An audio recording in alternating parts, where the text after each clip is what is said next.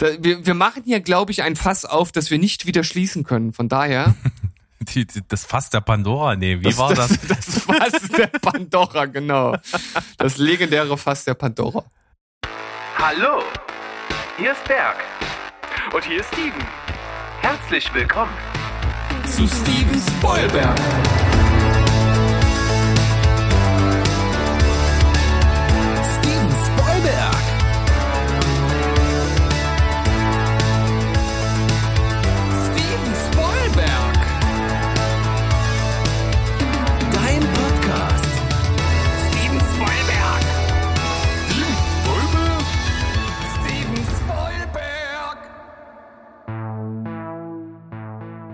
Heidi Ho, Welt da draußen, wir sind zurück. Der Film- und Serienpodcast aus Leipzig, nämlich Steven Spoilberg. Und wie immer muss da dabei sein, der Steven. Hallo, ich bin Steven und ich bin heute nicht gut drauf. Dafür ist Berg aber ein sprudelnder Quell an Enthusiasmus. Toll. Schön. Prima. Jetzt hast du mich runtergezogen. Soll ich dir was sagen? Pass auf. Äh, es ist eigentlich keine Steven Quatschberg-Folge, aber du hast das ja letztens auch gemacht. Und ich muss jetzt hier einfach mal, auch wenn ich es heute schon, ich glaube, jedem erzählt habe, den ich getroffen habe, muss ich nochmal hier meinem, meinem Unmut kundtun. Unglaublich, was mir heute früh passiert ist. Äh, Wetterbericht, Erzähl. Wetterbericht hat gesagt, äh, es ist 90 Prozent Regen, deshalb bin ich nicht mit äh, Bahn und Rad gefahren, sondern mit äh, Bahn und Bus über Eilenburg. In Eilenburg umgestiegen, ich habe 20 Minuten Umsteigezeit, also kein Problem. Äh, Bahn kam auch pünktlich an. Ich habe mich an meine ähm, Station gestellt, wo der Bus dann losfährt und der stand dort auch schon ähm, mit äh, Einblendung Dienstfahrt. Der war also noch nicht bereit, mich reinzulassen. Ist auch alles in Ordnung. So war es bis jetzt auch immer, wenn ich das gemacht habe, habe ich noch nicht so oft gemacht, ist aber auch schon vorgekommen. So, kurz vorher blendet er dann eigentlich die äh, Nummer ein, die er hat, macht die Tür auf, lässt die Leute rein und fährt dann los. So, ich sitze da, oder ich stand eigentlich da, ähm, 20 Minuten und habe gewartet. Ähm, ich stand nicht direkt vor der Tür, ich stand kurz davor. Ich wollte jetzt auch nicht so aufdringlich sein und dachte mir, okay, dann lässt sie ihm jetzt da seine freie Zeit oder seine Pause oder was auch immer er da hat. Ja, und zur Abfahrtzeit ist der, hat er den Motor angemacht, ist losgefahren und hat mich einfach stehen lassen. Und, wer, und, und während er losgefahren ist, hat er die, äh, die Nummer eingeblendet. Ey, und da dachte ich mir so, Alter, du ver What? von einem ja lässt mich da Wieder was stehen. zum Piepsen, geil. Ja, auch richtig. Ey, ich war so Hm. sauer, weil das dann letzten Endes darin resultiert ist, dass ich mir ein Taxi nehmen durfte und einfach mal 21 Euro blechen durfte. Ich, Ja. ich, war, For nothing. ich war so sauer. Ohne Scheiß. Und das Geile ist noch, wenn ich ein bisschen schneller gewesen wäre, hätte ich den noch abfangen können, weil der nämlich dort so eine komische Schleife noch über ein Dorf fährt und da ist der äh, mir praktisch direkt vor der Nase nochmal dann da lang gefahren. Da wäre ich am liebsten an der Stelle einge, äh, eingestiegen, hätte ihm einmal irgendwie Bam, bam, bam, blam! und äh, hätte, hätte ihm mal seinem Job erklärt, ja, was er zu tun und nicht zu tun hat. Und äh, ey, Alter, ich war so sauer, wirklich. Ja, das, das finde ich ganz gut eigentlich. Aber das Problem ist, gut, dass du es nicht getan hast, denn wie wir alle wissen, hast du in Bezug auf sowas ein absolutes Aggressionsproblem und Das- äh, das kann- reagierst das kann man- schnell mal über. Das kann man so nicht sagen. Kann man so nicht sagen? Nein, kann man so nicht Ähm, sagen. Ich, ich bin auch, ich bin auch jetzt, äh, obwohl das so lange her ist, ein, ein bisschen aufgeregter, als ich es eigentlich war. Ich spiele es jetzt ein bisschen höher, als, als ich mich letzten Endes gefühlt habe, weil ich kann ja letzt, ich kann ja nichts dran ändern. Es ist halt so, wie es ist. Und äh, ja, äh, ich sage ja immer, man muss diese Dinge auch aus allen Blickwinkeln betrachten. Ich frage mich nur immer noch, ja, wie könnte der Erklärungswinkel aus der Sicht des Busfahrers lauten? Und da finde ich halt keine Erklärung, die ihn wirklich entlasten könnte. Weil er als Busfahrer und wenn da jeden Tag nicht ein einziger steht, um einzusteigen, er trotzdem die Pflicht hat zu gucken, ob da jemand steht und einsteigen möchte. Also, es ist halt einfach Das so. wäre zumindest das Mindeste, ja. Zumindest das Mindeste, naja, okay. Ja. Nicht das Beste, was ich heute sagen werde, aber ich fühle mit dir. Ich hoffe, dass das nicht mehr vorkommen wird und Dem Busfahrer wünsche ich natürlich die Kretze an den Hals. Ja, nein, wir, wir wollen mal nicht so weit gehen. Wir, äh, ich bin zwar sauer auf den Busfahrer, aber ähm, ich bin nachsichtig. Ich bin ein guter Mensch. Ich versuche ein guter Mensch zu sein, sagen wir es mal so. Okay. Und, Und irgendwann, irgendwie musst du das mit der Tatsache in Einklang bringen, dass du Menschen umgebracht hast. Was? Wann, wann habe ich das getan? In meiner Fantasie. Nee, Filmzitat. Filmzitat. Ach so. Filmzitat. Wer es findet, darf es behalten. Ähm, gehen einfach mal über zum, zum harten Teil der Folge. Ja. Da, wo ich dir ein Darstellerkarussell um die Ohren knödel und du dann dich hier rausreden musst aus irgendwelcher komischen Unwissenheit, dass du überhaupt keine Ahnung hast, wen du da besetzen sollst und es trotzdem irgendwie machst und trotzdem irgendwie mega Punkte absahnst. Und diesen Moment werden wir jetzt versuchen zu kreieren. Kreier mal. Bist du am Start? Ja, ich bin am Start, leg los und laber mich dich- nicht blöd von der Seite jetzt, an. Doch, doch, ich zieh dich jetzt voll durch hier, durch die Folge. Ich habe dir jetzt so, so ein Seil umgebunden und jetzt lauf ich voran und dann nehme ich dich einfach mit. Ob du willst oder Dragged nicht. across concrete. Ja, genau. Nicht gesehen, aber gibt's. So, pass auf. Ich habe was Klassisches genommen. Mhm. Einfach mal wieder rückbesinnen auf alte Filme.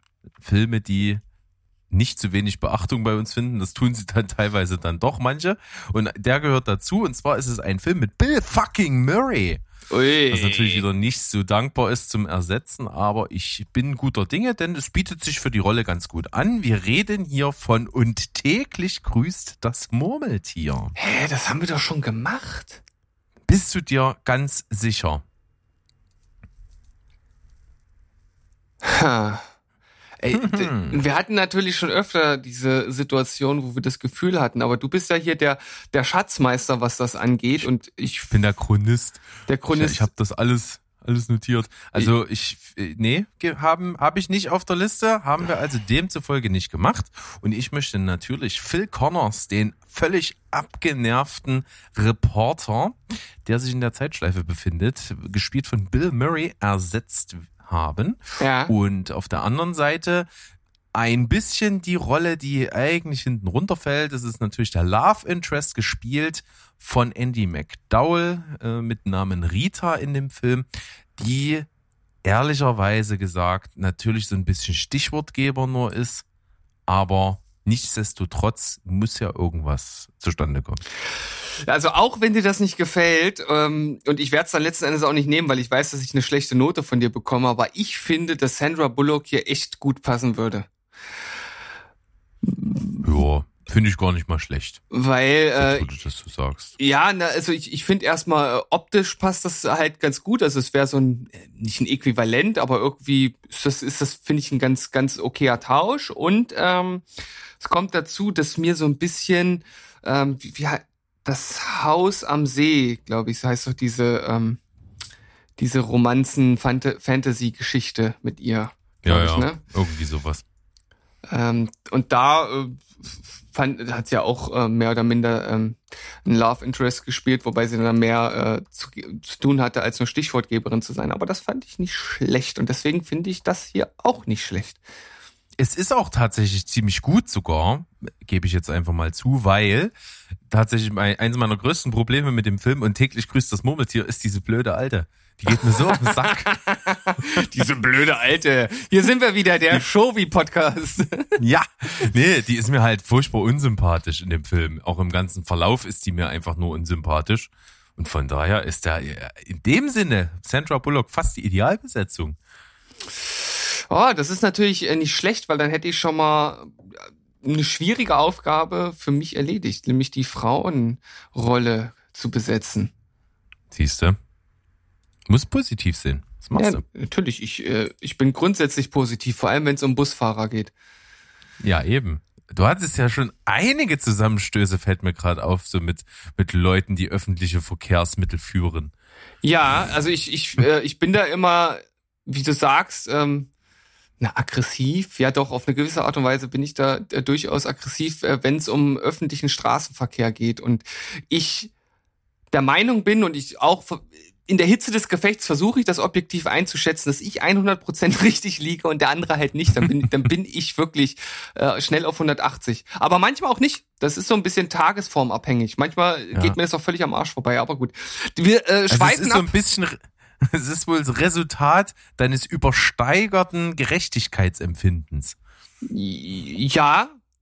Wobei, ähm, ich glaube, das, was man äh, gemeinhin als Gerechtigkeitsempfinden ähm, bezeichnet, das beze äh, ist dann eher das, äh, was wenn, wenn anderen Ungemach äh, droht und man dann halt einen Sinn dafür hat. Ich glaube, wenn das einen selbst betrifft, ist das eher egoistisch gedacht. Aber gut, da kann man, kann man jetzt drüber philosophieren, ob und nicht und so. Ja. Äh, was hältst Aber du denn? wir sind bei Phil Connors, genau. Wa- Was, was, was hältst du denn? Finde ich eigentlich, eigentlich spannend, weil es so herrlich abwegig ist auf eine bestimmte Art und Weise und auf eine andere Art und Weise auch nicht. Was hältst du denn von Ed Harris? Ja gut, Ed Harris natürlich jetzt viel zu alt. Er ist ja schon fast mumifiziert, der Mann. Ja, aber Bill fucking Murray auch. Jetzt mittlerweile, aber damals ja nicht. Ja. Aber Äh, Ed Harris, das müsste man dann zurückrechnen, natürlich. Und dann würde das aufgehen. charakterlich gehe ich total mit, weil wir haben es ja mit einer Rolle zu tun, die am Anfang so richtig zynisch und abgenervt ist und Ja. dann im Verlauf des Films ja auftaut, charmant wird, sympathisch, geläutert, was weiß ich nicht alles. Äh, das sehe ich alles in Ed Harris. Es ist natürlich die Frage, ob er auch so ein, ich sag mal so diese, diesen, diesen Charme-Bonus hat, der es halt bei Bill Murray halt so zusätzlich lustig macht. Ich glaub, könnte sein, dass ihm das ein bisschen abgeht. Ich glaube, ich, ich nehme ihn dann auch diesen netten Typen ab und auch erst diesen zynischen, aber ob, ob so diese gleiche Komik rüberkommt, das weiß ich nicht so ganz. Deswegen bin ich mir unschlüssig. Das ist witzig, das finde ich, äh, als ich drüber nachgedacht habe, ist das die Krux. Weil du eben genau dieses Quäntchen dazwischen hast, dieses gewisse Etwas, was es irgendwie zu so, zu, zu was Lustigen auch irgendwie macht. Weil Charme und auf der anderen Seite diesen Zynismus, das kriegst du alles irgendwie hin. Da fallen dir auch Leute ein, aber Ja. Na, wo wir grad- auf die Ebene zu bringen. Wo wir gerade bei mumifiziert sind, dann äh, können wir auch wieder von, äh, von Clint Eastwood reden. Ja, der knauserische Sack. ja, der, der ist zu knausrig. Ich glaube, da fehlt Ja. dann, der kann auch beides, aber auch da fehlt der Charmbonus, den Bill fucking Murray hat. Hm. Tja, hm. Äh, Das gleiche äh, könnte ich, obwohl, nee, da, ah, Will, Willem? Defoe, Willem. Defoe. Das hast du aber schön betont, so richtig so mit so einer so einem leichten Schritt nach unten. Aber weißt du, was, Ja. was geil wäre? Aber hatte ich erst letztens, wäre jetzt so ein bisschen ähm, bisschen inflationär, wäre auch Michael Douglas. Ich glaube, das wäre auch super gut, ey. Das könnte ich mir vorstellen. Der ist ja fast aber schon zu nett. Ja gut, aber wenn ich wieder an Falling Down denke, okay, Ja, streich ja. das. Da, da ist er ja schon durchaus angepisst. Wenn man es mal sachter ausdrückt. Ja. Oder ähm, oder oder oder von äh, äh, ich habe wieder gerade, ne, ich habe wieder gerade Russell Crowe. Aber nicht Moppelchenkroh. Nicht Moppelchen, na gut. Hm. Russell Crowe finde ich eigentlich. Ich versuche mich mal gerade so zurückzuerinnern, so an seine Blütezeit vielleicht so ein bisschen. Ja, weil es ist schon schwierig, jetzt so den letzten Eindruck von ihm so als, als dieses, dieses Fleischberg-Paket da Dieses Kopf Psy- rauszukriegen. Dieses Psycho-Fleischberg-Paket. Ja, genau. Russell Crowe. Hm. Habe ich komischerweise keine so richtige Meinung zu. Ich weiß gar Mhm. nicht, wo das jetzt herkommt, dass ich den nicht einordnen kann. Aber Ey, wei weißt du, was ich super lustig und schon fast selbstironisch finden würde? Wenn Charlie Sheen das machen würde. Weil, weil, ich, weil ich glaube, der kann beides spielen. Er kann halt das Arschloch sein, er kann auch charmant sein, aber was man von ihm noch nicht gesehen hat, äh, ist halt wirklich dieses, dieses äh, ehrlich Charmante. Weißt du, das, das, fehlt, das, das fehlt ihm. Aber ich glaube, das könnte er. Ich glaube, das, Das, das, ist, das, das ist, glaube ich, ein absoluter Geniestreich. das, ist, das ist gut, oder? Charlie Sheen und Sandra Bullock. Ist, irgendwie, ist das, irgendwie, ist das, irgendwie ist das geil. Das nehme ich. Ich logge ein. Du loggst ein. Ja, Phil Connors, gespielt von Charlie Sheen. Da wirst du natürlich jetzt, wenn ich das online stelle, wirst du, glaube ich, nicht auf allzu viel Gegenliebe stoßen. Aber das ist ja scheißegal, du musst ja nur mich damit befriedigen. Richtig. Äh, Und, ich dich befriedige ich gerne. Ja, und das machst du oft und, und sehr gründlich. So, aber abgesehen mal davon ist das eine schöne, schöne Wahl. Weil du, du kaufst ihm das ja sofort ab, dass das so ein Typ ist am Anfang, dem halt alles scheißegal ist mittlerweile, der einfach nur denkt, ich ziehe mein Ding durch, ich bin sowieso egoistisch, die anderen sind unfähig, können mich am Arsch lecken. Äh, und, und dann dieses Umdenken von, ach scheiße, ich komme hier ja nie wieder raus, und dann kann ich auch mal mit nett versuchen. Ja. Super. Das finde ich also absolut brillant, weil es auch so eine schöne Überraschungswahl ist und man auf den ersten Hören denkt, nee, aber ich finde das gut. Also eine, eine 9,5 von mir Ja. für Charlie Sheen. Der ist wirklich geil. Ähm, ich finde auch, wie, wie ich vorhin schon sagte, Sandra Bullock gut. Die Kombination löst in mir gerade noch nicht so richtig was aus. Ja, die ist Ähm, speziell, ne? Aber ich glaube, das liegt an Charlie Sheen. Ich, äh, man, man kennt ihn halt aus äh, aus äh, ähm, äh, Two and a Half Men, ja. äh, vor allem natürlich als dieser äh, Chick-Checker, der halt immer so diese typischen Blondie-Frauen hat und so, und die passen ja auch irgendwie zu ihm, so diese typischen Häschen, ne? Und das ist ja Sandra Bullock nicht. Und ich glaube, das macht's schwierig. Das stimmt. Äh, in dem Zusammenhang können wir gleich nochmal über zwei äh, ähm, weibliche Schauspielerinnen, weibliche Schauspielerinnen, das ist so doppelt gemoppelt, ähm, reden, die mir da einfallen würden. Aber zu Sandra Bullock, wie gesagt, auf die Rolle passt das gut. Ähm, ich, es könnte sein, dass mit Sandra Bullock zu viel Selbstbewusstsein in die Rolle einflö äh, einfließt, weil die Mhm. ja schon irgendwie so eine so ein bisschen eine Erscheinung ist und und so einfach auch so ein Image so als Powerfrau irgendwie hat. Das passt nicht so zu 100 Prozent auf die Rolle.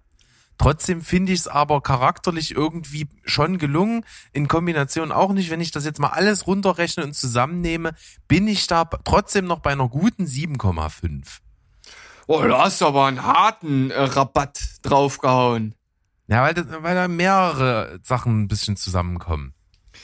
Aber wir sind ja trotzdem in Summe bei 17. Das wären ja eine gute 8,5. Ach so, äh, du, du hast gerade gesagt, ich dachte, in Summe meinst du schon die Endnote. Nein, in, in, in Summe für Sandra Bullock. Ach selbst. so, okay, jetzt- 7,5. Aber wir kommen bei einer 8,5 raus und Ja. das ist absolut solide für ein, für ein Darstellerkarussell, wo ein Bill Murray zu ersetzen ist. Das stimmt. Ich bin wirklich gespannt. Also erstmal freue ich mich natürlich über die über die Punktzahl. Äh, bin ich auch sehr zufrieden mit. Und ich glaube, es wird das eintreten, was du gesagt hast. Äh, es wird Leute geben, die finden das völlig daneben und es wird welche geben, die werden das auch gut finden. Ich glaube, das wird so ein zweischneidiges Schwert. Ich bin sehr gespannt. Ich werde es mal hochstellen. Was mir jetzt äh, speziell einfach von Charlie Sheen abgeleitet einfallen würde, wäre zum einen die Wahl, die ich nicht ganz so geil finde. Das wäre die doch langjährigere Freundin innerhalb der Serie Two and a Half Men, Jennifer Beanie Taylor. Die hat Chelsea gespielt bei Two and a Half Men. Ja, Die könnte ich mir vom Typ ganz gut dahin, da drin vorstellen. ja. Das würde auch äh, einfach von der von der ähm, äh, von der Chemie matchen, weil War- es hat da auch funktioniert. War Chelsea die die Blonde oder die, die er fast geheiratet Hm? Die hat Brünette. zum Schluss? Die Brünette, ja. Die er fast Ich weiß nicht, geheiratet die- hätte. War das Zu, die? zu, zu, so ziemlich zum Schluss war das. Ja, das kann schon sein, ja. Ja, okay. Und die andere Wahl, die natürlich total interessant wäre, auf realen Sachen basierend, wäre Denise Richards. Denise die ja mal- Richards. Die war ja mal die Freundin von Charlie Sheen im echten ach so, Leben. ach so. Das, das, das würde ich sehr witzig finden, weil ich glaube, Ja. die passt auch ganz gut in diese Reporterinnenrolle. Ja, könnte ich mir auch vorstellen. Stimmt. Ja. Schönchen, dann haben wir das abgeschlossen. Du klingst wesentlich gelöster in deinem äh, leicht verbitterten Wesen vom Anfang. Aber jetzt finde ich das auf einem guten Weg. Wir zementieren das mit einem Stück Nusskuchen. Mm, Nusskuchen, lecker, lecker. Mampf, mampf. Kommen wir aus der Pause zurück und dann geht's weiter. Genau, ich weiß zwar immer noch nicht, was du mit verbittert von vorhin meinst, aber okay, bis gleich. Okay.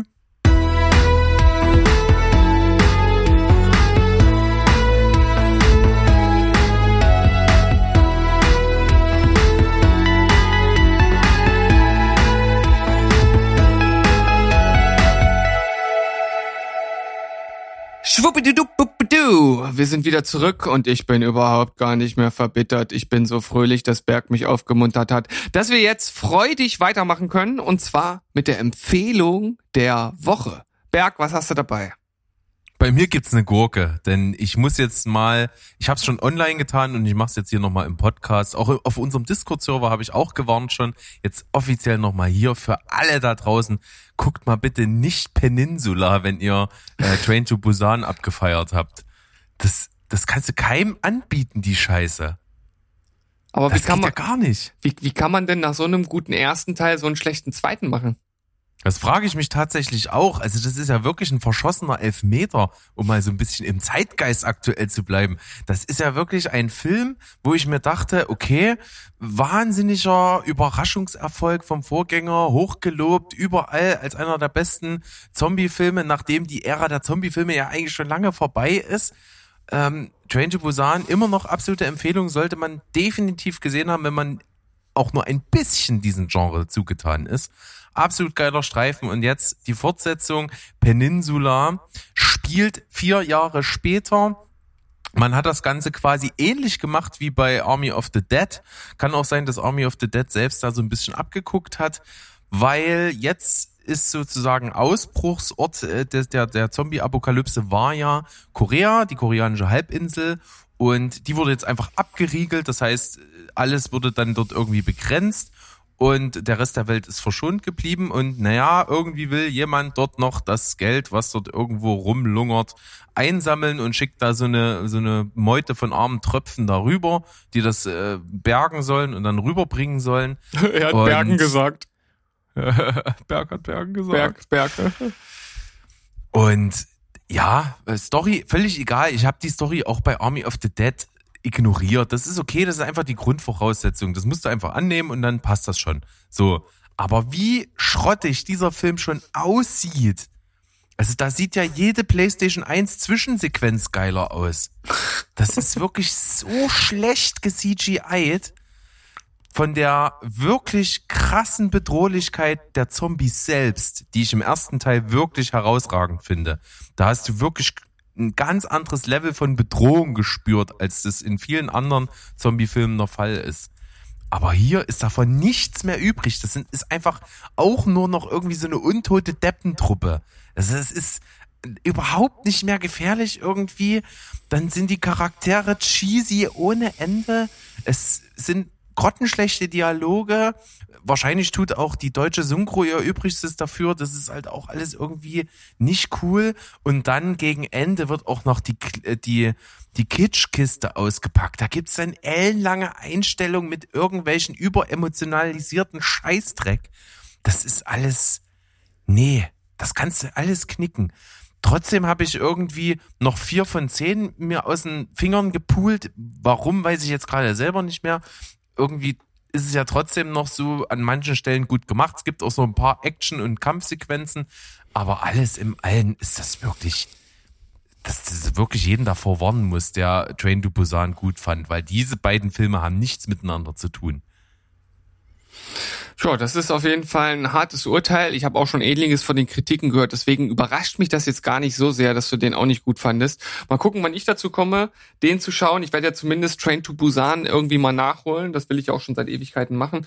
Und ob ich den dann überhaupt noch schaue, wird sich dann zeigen. Mal, mal, Das mal, könntest mal du dir auf jeden Fall schenken. Okay. Aber Train to Busan wirst du feiern. Der ist, der ist echt geil.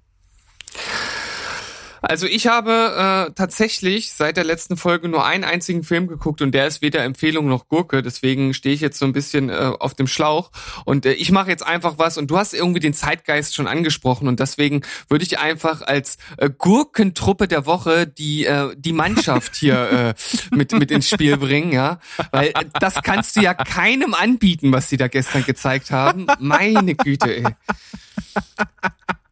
Ohne Worte. Gurkentruppe der Woche, ey. Das ist super. Gurkentruppe der Woche. Also, äh, der Kommentator hat ein paar Mal gesagt, sie haben ja zumindest gekämpft. Also ich weiß ja nicht, ja, gekämpft. Also boah, von mir aus, aber das reicht halt nicht für eine deutsche Mannschaft. Und durch dieses Spiel ähm, und auch die anderen schlechten Spiele wird das Portugal-Spiel mal ins, ins, ins rechte äh, Licht gerückt.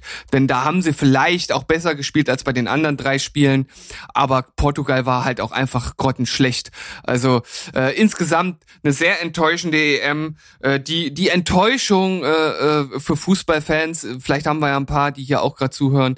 Und ähm, ich würde vielleicht auch noch als, als Gurkentrainer äh, der Woche würde ich jetzt auch noch Löw hier mit reinpacken. Ich habe ihn wirklich lange, lange verteidigt, aber 50 Prozent gehen auch auf seine Kappe, weil er einfach grottenschlecht gewechselt hat. Und das erkennt nun wirklich ein Blinder mit einem Krückstock, dass das nicht war.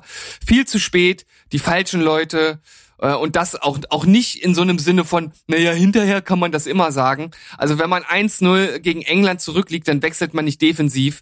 Ähm, weiß ich nicht, also irgendwie das, das war mir nischt. Muss, ich musste dem jetzt mal Luft machen. Äh, das ist heute, heute kommt ja viel rein, was mit Film nichts zu tun hat. Das ist einfach mal so in dieser, dieser Folge. Ich muss mir Luft machen. Tut mir leid, ich brauche das. Das ist absolut in Ordnung. Das sehe ich ähnlich. Ich habe es nicht mal gesehen. Gebe ich jetzt einfach mal zu. Hab ein bisschen was mitbekommen, aber mehr hat mich da jetzt auch nicht interessiert an der Stelle in dem Zusammenhang. Und muss äh, sagen, ich finde ja dann auch immer so hinterher, das finde ich immer so lächerlich. Also, wenn da so eine Pressekonferenz gemacht wird und dann sitzen die alle mit so einer so einer schweren Miene im Raum und dann wird so gefragt, ja, wir geben jetzt mal äh, Herrn, Herrn Löw und Herrn Bierhoff die Chance, mal kurz zusammenzufassen, was wir da jetzt gestern gesehen haben, das einzuordnen und ja. wo ich mir immer denke, was sollen die denn sagen? Die, ja, haben dort, ja. die haben dort absolut nicht geliefert, die haben kläglich versagt und dann sollst du am Ende dich hinstellen und sagen, ja, also das war jetzt so gewesen, sage ich jetzt mal. Ähm, wir hatten da also äh, verloren. Also wir, wir waren im Rückstand und deswegen äh, sind wir nicht weitergekommen. Was willst du denn da sagen? Ja, das ist, das ist halt, äh, im, im Grunde genommen sind solche Pressekonferenzen überflüssig, weil wenn es ein gutes Spiel war, kriegst du halt die Plattitüden, die gesagt werden, dann wird vielleicht ein Spieler hervorgehoben, der sich besonders hervorgetan hat. Wenn du verloren hast, wird auch immer das Gleiche gesagt, wir standen nicht kompakt genug, äh, wir hatten nicht äh, genug Zugriff auf die Engländer oder die Engländer haben gut verteidigt oder was auch immer dann gesagt wird. Also irgendwie finde ich sowas auch immer völlig überflüssig, höre ich mir auch in der Regel nicht an, weil es sind einfach Plattitüden, die gedroschen werden, die einem im Grunde genommen äh, rauben die einen nur Lebenszeit. Also du, du kriegst nicht, nichts Originäres kriegst du damit. Und äh, es ist tatsächlich zum fremdschämenden Einsatz von Yogi Löw aus eben jener besagten äh, Pressekonferenz habe ich mitbekommen. Er meinte zum Schluss so, ja, und äh, mein Herz schlägt trotzdem schwarz-rot-gold. Und da dachte ich mir, Alter, halt doch einfach die Fresse. Also das will man ja auch meinen, oder? Also muss man das nochmal extra sagen? ja, anscheinend. Aber gut, genug davon. Ja, genug Wir davon. Wir gehen einfach mal rüber in den Themenblock. Ein paar kleine Sachen hier, eigentlich nichts Großes zum Diskutieren.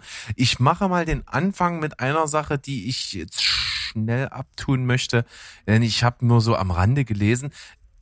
Dieses Jahr ist ja die fünfte und letzte Staffel sozusagen von Haus des Geldes bei Netflix. Das geht zu Ende. Riesengroße Fanbase.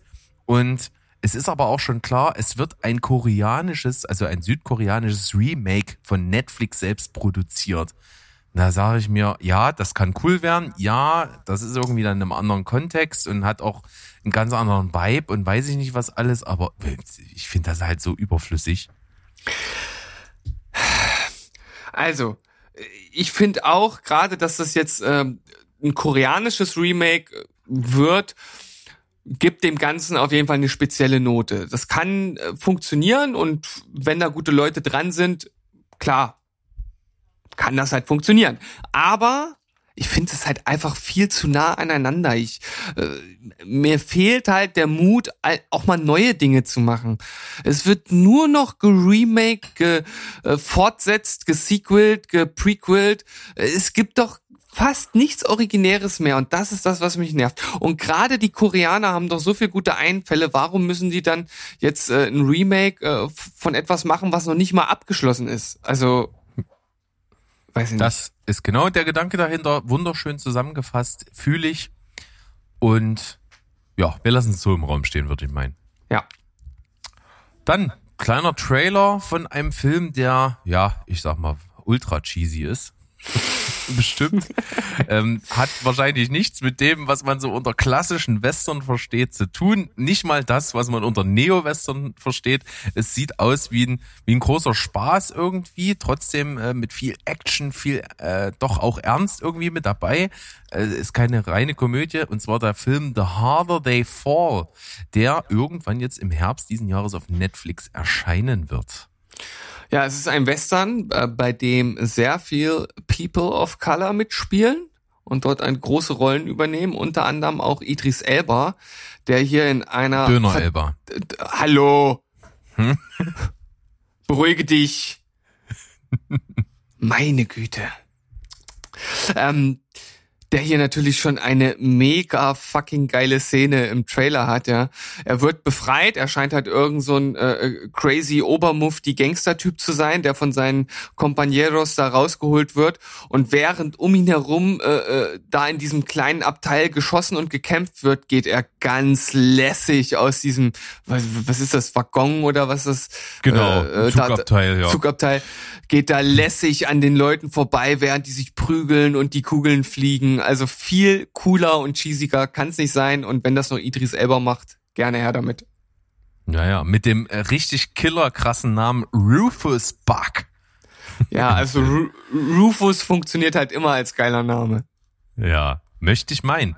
Und äh, mit dabei auch, wie du schon angedeutet hast, äh, viele andere Schauspieler, die man durchaus kennen könnte. Regina King am Start, Sassy Beats mit dabei und ähm, auch äh, Lakeith Stansfield, der wahrscheinlich die Hauptrolle spielt, wenn ich das im Trailer so ein bisschen richtig deute. Ähm, wird, glaube ich, eine coole Nummer. Western stehe ich drauf, äh, gerade auch so diese neue Ära. Das an der Stelle hier gepaart mit so, ich sag mal so Comic-Gewalt, möchte ich es nennen. Also Style over Substance der feinsten Sorte. Hab ich Bock drauf. Guck ich mir an. Si, Senora. So, du hast hier was mitgebracht in Bezug auf den guten Quentin Tarantino.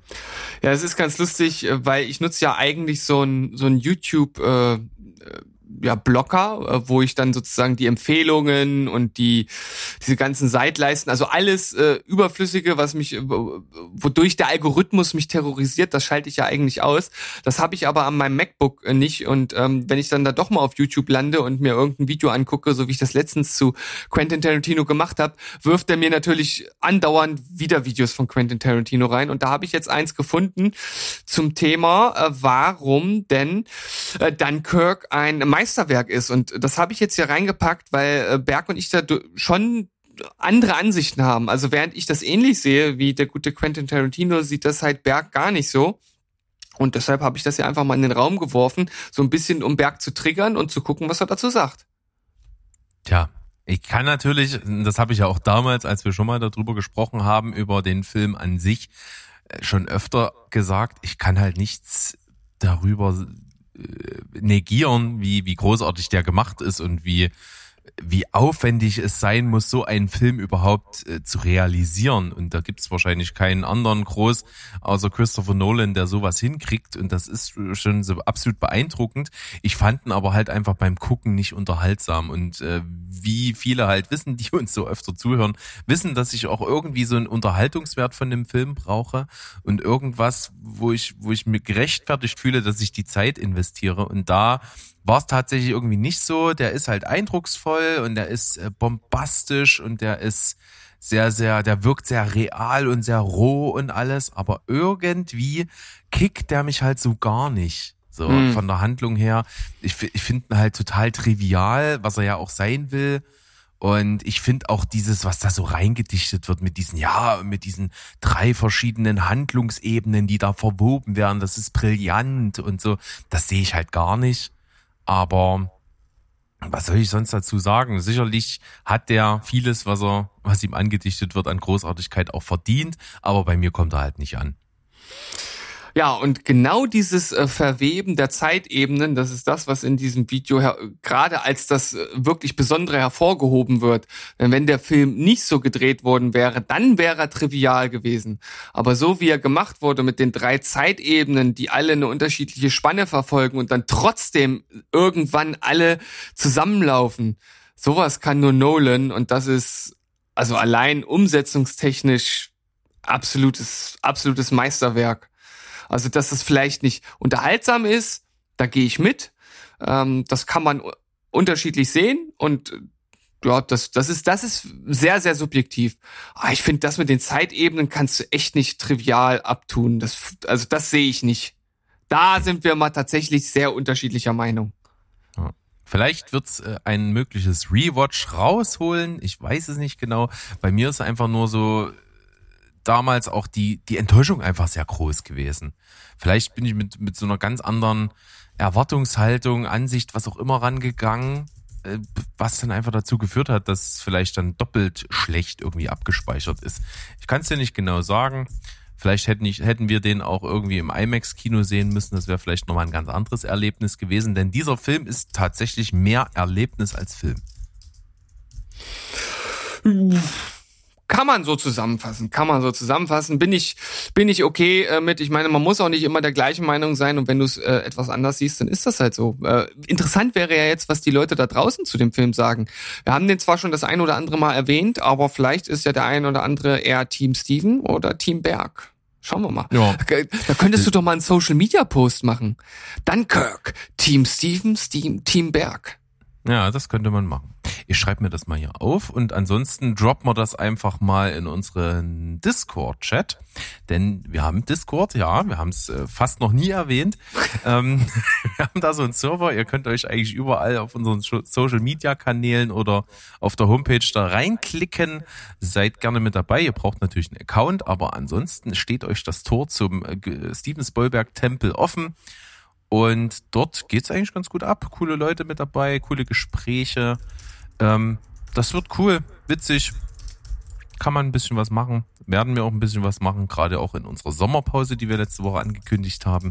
Könnte es auch sein, dass wir da mal so ein Event machen, vielleicht mal eine Watch-Party, eine Diskussion, mal sehen, was die Zukunft so bringt. Ja, da sind wir auf jeden Fall gespannt und äh, wir freuen uns auf jeden Fall. Wir sind jetzt zwar noch nicht mega viele auf dem Server, aber wie du schon sagst, ähm, es geht auch, äh, es geht da auch schon ein bisschen rund. Da wird auch schon viel diskutiert und äh, desto mehr ihr diskutiert, desto schneller könnt ihr auch zum Laser Level Lotus 2 aufsteigen. genau, klasse Stadtmasse sage ich immer. Wir sind zwar weniger, aber dafür wenige sehr gute. So, dann äh, kurzes Thema zum Abschluss. Äh, ein zweischneidiges Schwert. Und zwar geht es ein bisschen darum, einen Artikel, den ich gefunden habe, der sich damit beschäftigt, wie gut oder wie schlecht vermeintlich äh, die Serie How I Met Your Mother gealtert ist. Denn äh, natürlich ist How I Met Your Mother auch sehr modern am Zeitgeist immer irgendwie gewesen, zumindest mit den Themen, die so auf Social Media, im Internet und was auch immer gesellschaftlich kursieren. Und äh, davon ist natürlich einiges aus heutiger Sicht nicht mehr so richtig zeitgemäß äh, und oder eben auch äh, bei vielen stößt sowas sauer auf. Und äh, da geht's ganz viel auch um so Political Correctness, die bei How I Met Your Mother dann da angekreidet wird an verschiedensten Stellen. Und ja, ich sehe das natürlich. Aber ich finde sowas dann auch sehr, sehr krümelkackerisch, dann jetzt nochmal so zurückzugehen und zu sagen, ja, das war scheiße und das war scheiße und das war scheiße und das wissen wir jetzt besser, äh, finde ich halt immer sehr schwierig. Kannst du dir ganz, ganz viele Werke nehmen. Du kannst dir auch ehrlich gesagt keinen einzigen James Bond-Film mehr äh, angucken, wenn, wenn du danach gehst. Also wie der so mit Frauen umgegangen ist in den Filmen, das ist also sexuelle Nötigung, äh, ist vielleicht doch positiv ausgedrückt.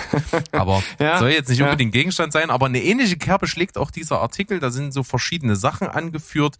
Unter Punkt eins zum Beispiel geht es auch um Ted selbst, der sich ja so ein bisschen inszeniert als so der hoffnungslose Romantiker, aber auch der hat so ein paar Aktionen innerhalb der Serie in ihrem Verlauf gemacht, die nicht unbedingt so ehrenhaft sind.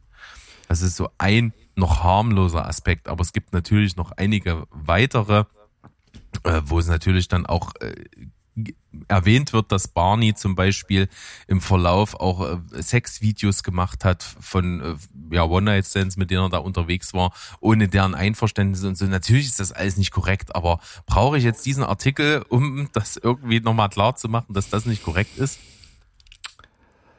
Das ist halt, äh, das finde ich halt immer, immer schwierig, weil wir wissen das und wahrscheinlich wissen das auch 90 Prozent der Leute, die das gucken. Aber ich glaube, es gibt halt auch Leute, die das nicht so wirklich differenzieren können. Ich glaube, das ist das Problem, was halt auch der Artikel äh, damit so ein bisschen her- hervorheben möchte, dass so manche Dinge irgendwie dargestellt werden und das ist lustig und irgendwie ähm, durch diese Trivialisierung dann auch als eine als okay angesehen werden. Ich glaube, das ist das Problem, was hier angesprochen Äh, wird. Ich ja, kann über sowas, ich, ich kann über sowas auch lachen. Ich finde das, ich finde auch der nackte Mann, die Folge finde ich super lustig, aber das ist halt einfach mal äh, sexuelle Belästigung, wie es halt einfach, einfach nicht, nicht, nicht krasser fast gehen kann. Also, ne, wenn man es im, im Kern betrachtet. Genauso wie bei How, äh, nicht How I Met Your Mother, wie bei ähm, The Big Bang Theory, äh, Howard Wolowitz halt einfach ein, ein, einer ist, der die Frauen äh, reihenweise sexuell belästigt mit seiner Art und Weise und das halt äh, schon auf eine Psychoart. Und das wird natürlich äh, in, in, in einer gewissen Normalität dargestellt. Das kann man problematisch sehen und da ist bestimmt auch was Problematisches drin, aber lustig ist es halt auch. Ja. Und das ist so ein bisschen der Punkt. Da kannst du das Ganze auch wieder verallgemeinern und ausweiten auf so die Kunstfreiheit an sich. Natürlich ist auch äh, eine komödiantische Fernsehserie auch eine Form von Kunst, ist ja ganz klar. Und da musst du dich halt immer fragen, ähm, wie transportierst du es? Willst du es äh, aufgrund der Gefahr, dass ein kleiner Prozentsatz der Leute, die das sehen, äh, es nicht richtig verstehen können, dann zensieren, einschränken oder gar kommentieren? Das finde ich das Allerschlimmste. Wenn, wenn, wenn eine Kunstform kritisiert wird und man sich dann entschließt, diese Kunstform nur noch kommentiert rauszugeben an die Öffentlichkeit, das finde ich alles immer sehr, sehr schwierig und ja, wie du schon sagst, es gibt ein paar Punkte auch in diesem Artikel, den ich herausgefunden habe. Äh, die, die kann man natürlich nicht wegdiskutieren oder sonst irgendwas. Das sind ganz klare Sachen, die sollte man irgendwie äh, einordnen können. Aber es gibt halt auch so. ähm, hier wird zum Beispiel kritisiert, dieser ähm, hat ja Ted hat im Verlaufe ähm, eine Freundin, die, also die später seine Freundin wird und mal fast Frau, glaube ich, wird, ähm, die seine Dermatologin ist, die er Ja. in der Praxis kennenlernt. Und die lässt ihn ja zigmal abblitzen und ähm, geht nicht auf seine Avancen ein. Und irgendwann mal später klappt's ja doch, weil er halt dran bleibt und vehement ist und sonst sowas und so. Und dann gibt's halt so diesen Satz, weil er die Geschichte ja seinen Kindern erzählt in der Rahmenhandlung, dass er sagt, ja, und so verwandelt man Nein in ein Ja. Und da kommt der jetzt hier, der Schreiber des oder die Schreiberin des Artikels und schreibt Ja und Nein heißt Nein und so. Also ich, das finde ich alles ein bisschen sehr übertrieben. Na gut, also das ist tatsächlich äh, auch nicht so ganz nachvollziehbar, weil er äh, sie ja nicht in dem Sinne zwingt, wie es hier äh, ja suggeriert wird mit Nein heißt Nein. Also das sind ja eher so diese Sachen, wenn man jetzt irgendwie ne, miteinander schlafen möchte oder der eine möchte es und der andere sagt halt Nein und dann überschreitet man eine Grenze. Das ist ja was anderes als hier äh, das, was Ted macht. Also muss man ja schon auch nochmal differenzieren. Eben, eben. Also da, da wird das Ganze schon ein bisschen sehr äh, ged- gedreht und gewendet, bis das so in diesen, in diesen kleinen äh, Shitstorm passt. Genauso so Barneys Theorien, die manchmal so wirklich, also so, die sind ja wirklich manchmal übertrieben ironisch. Also seine, äh, Ja. was war das, seine heiß, heiß verrückt Skala. So eine Frau darf, wenn sie sehr verrückt ist, muss sie besonders heiß sein, damit das noch im Rahmen des Möglichen ist und so. Das, das wird hier mit Misogynie und so sowas beschimpft und so. Also ich finde das alles dann auch ein bisschen mit Kanonen auf Spatzen geschossen. Ja, und vor allem finde ich das ganz interessant, dass diese Meerjungfrauentheorie hier auch äh, angesprochen wird, die ich ehrlich gesagt gar nicht so dumm finde.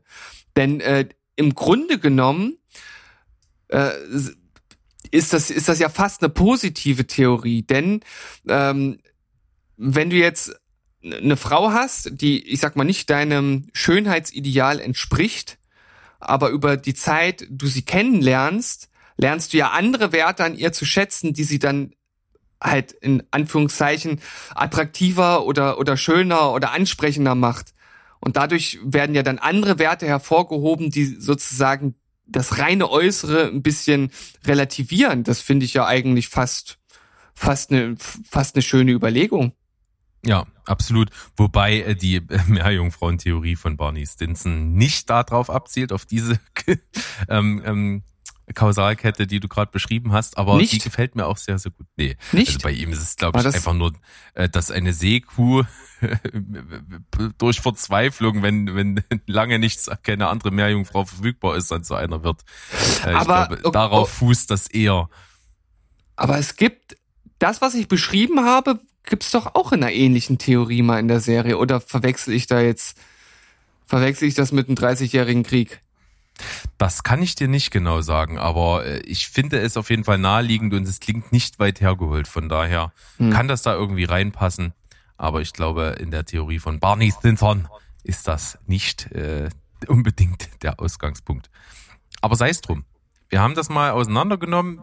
Wie gesagt, klar, du und ich und auch einige andere und wahrscheinlich auch der Großteil von Leuten, die das gucken, können das einordnen. Und es wird immer wieder Leute geben, die können das nicht. Und die beeinflusst das vielleicht auch negativ. Ja, das kann sein. Aber in dem Zuge müsste man dann halt wirklich jede Kunstform irgendwie mit einem Tag versehen. Ja, hier achten Sie jetzt da drauf, achten Sie jetzt da drauf. Und das muss ja eigentlich so sein. Und da gibt's ja wirklich ganz, ganz große Bewegungen. Das macht jetzt aber einfach zu viel auf, die genau sich mit diesen Sachen auseinandersetzen. Willst du, dass ein Bürger selbst mündig wird, äh, auch wenn du weißt, dass es nicht jeder kann? Oder nimmst du den Bürger an die Hand bei allem? Hm. Also Na gut. für vieles für und wider. Das Hm. spielt hier aber absolut mit rein, finde ich. Na, es muss ja jetzt nicht ein Kommentar sein im Sinne äh, von äh, mit dem Vorschlag kann man sagen, okay, der Witz, der ist nicht so gemeint, wie er rüberkommt, ihr müsst es eigentlich so oder so verstehen. Ich finde aber trotzdem äh, ähnlich wie man darf über alles Witze machen, wenn jetzt äh, zum Beispiel diese Randgruppe an sich nicht das Ziel ist, sondern ein anderer Sachverhalt, der halt damit ähm, sozusagen in den Schmutz gezogen äh, werden möchte oder der angeprangert werden möchte, nicht in den Schmutz gezogen, das ist falsche falscher Ausdruck, der angeprangert werden möchte. Also wenn man zum Beispiel, sage ich einfach mal, dann doch in irgendeiner Art und Weise rüberbringt, dass äh, der nackte Mann halt nicht die bevorzugte Art äh, sein sollte, wie man Frauen ähm, äh, äh, zum äh, Sex überredet. Äh, wenn man das halt äh, so in die Serie einbaut, dass es halt nicht äh, einem auf die Nase gebunden wird, aber dass man trotzdem halt mitbekommt, ah, okay, so ist, äh, ist dann vielleicht nicht äh, der, der, der Gang der Dinge. Das Ja. würde ich okay finden. Verstehe ich. Aber auf der anderen Seite äh, muss ich auch sagen, stell dir vor, die Serie würde jetzt rauskommen und wir würden diese mega lustige Folge nie sehen. Weil das würde jetzt wahrscheinlich niemand mehr machen. Auch nicht kommentiert. Ja, das könnte natürlich sein. Äh, Wir bewegen uns hier in diesem Spektrum ähm, von Political Correctness und, und Wokeness und was da auch alles äh, reinzählt, äh, wo es, glaube ich, noch, noch viel Gesprächsbedarf äh, gibt, wo es äh, vielleicht auch so ein bisschen verhärtete Fronten schon gibt, also so sehr auf der einen und sehr auf der anderen Seite. Und ich glaube, da eine Lösung zu finden, mit der irgendwie alle äh, zufrieden sind, wird schwierig. Weil äh, dazu müsste man ja in einen Dialog treten und die Dinge mal irgendwie objektiv betrachten. Und das ist ja schwierig, wie wir schon so Ja. das ein oder andere Mal festgestellt haben. Die, die sogenannte Ambiguitätstoleranz, wenn das, wenn ich mir das richtig gemerkt habe. Hey. Oh, Fremdwörteralarm. Ja, äh, aber du bist Deutschlehrer. I- Unter anderem auch. Das ist, das ist eine, eine reine ähm, äh, äh, äh, Anscheinsvermutung. Ja, okay. Gut, haben wir darüber gesprochen und natürlich, äh, kleiner, kleiner Spoiler, den wir quasi jetzt nicht rauslassen, äh, ist natürlich auch großes Thema ähm, als letzter Punkt in diesem Artikel, dass äh, der Verfasser des Artikels dachte oder äh, dem das Ende gehasst hat, das Ende der Serie. Und daher kommt vielleicht auch so ein Stück Verbitterung für den Rest dieses Artikels. Oh, ich kann's nicht mehr hören. Diese Diskussionen über das Ende von How I Met Your Mother. Ich scheine wirklich zu einer ganz seltenen Spezies äh, zu gehören, die das äh, Ende äh, irgendwie gut finden.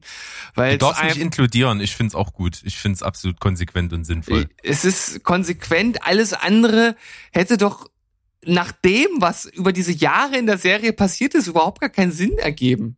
Also ähm, ja, dass jetzt, äh, dass jetzt äh, sozusagen mit der Mutter, die ja relativ spät eingeführt wird, ähm, dass sie halt auch relativ schnell äh, so gesehen aus der Story wieder verschwindet. Das kann man durchaus anprangern, aber so wie sie es äh, von der eigentlichen Sache gelöst haben, ist es schlüssig. Es ergibt Sinn. Es für mich ist das ein rundes Ende. Aber gut, da, wir, wir machen hier, glaube ich, ein Fass auf, das wir nicht wieder schließen können. Von daher. Die, die, das Fass der Pandora, nee, wie war das? Das, das Fass der Pandora, genau. Das legendäre Fass der Pandora. Ja, so sieht's aus. Und äh, das schließen wir jetzt ganz schnell wieder, bevor das hier Unheil anrichtet. Und äh, ich würde sagen, das reicht auch für diese Folge. Wir haben ein paar Themen hier mit drin gehabt.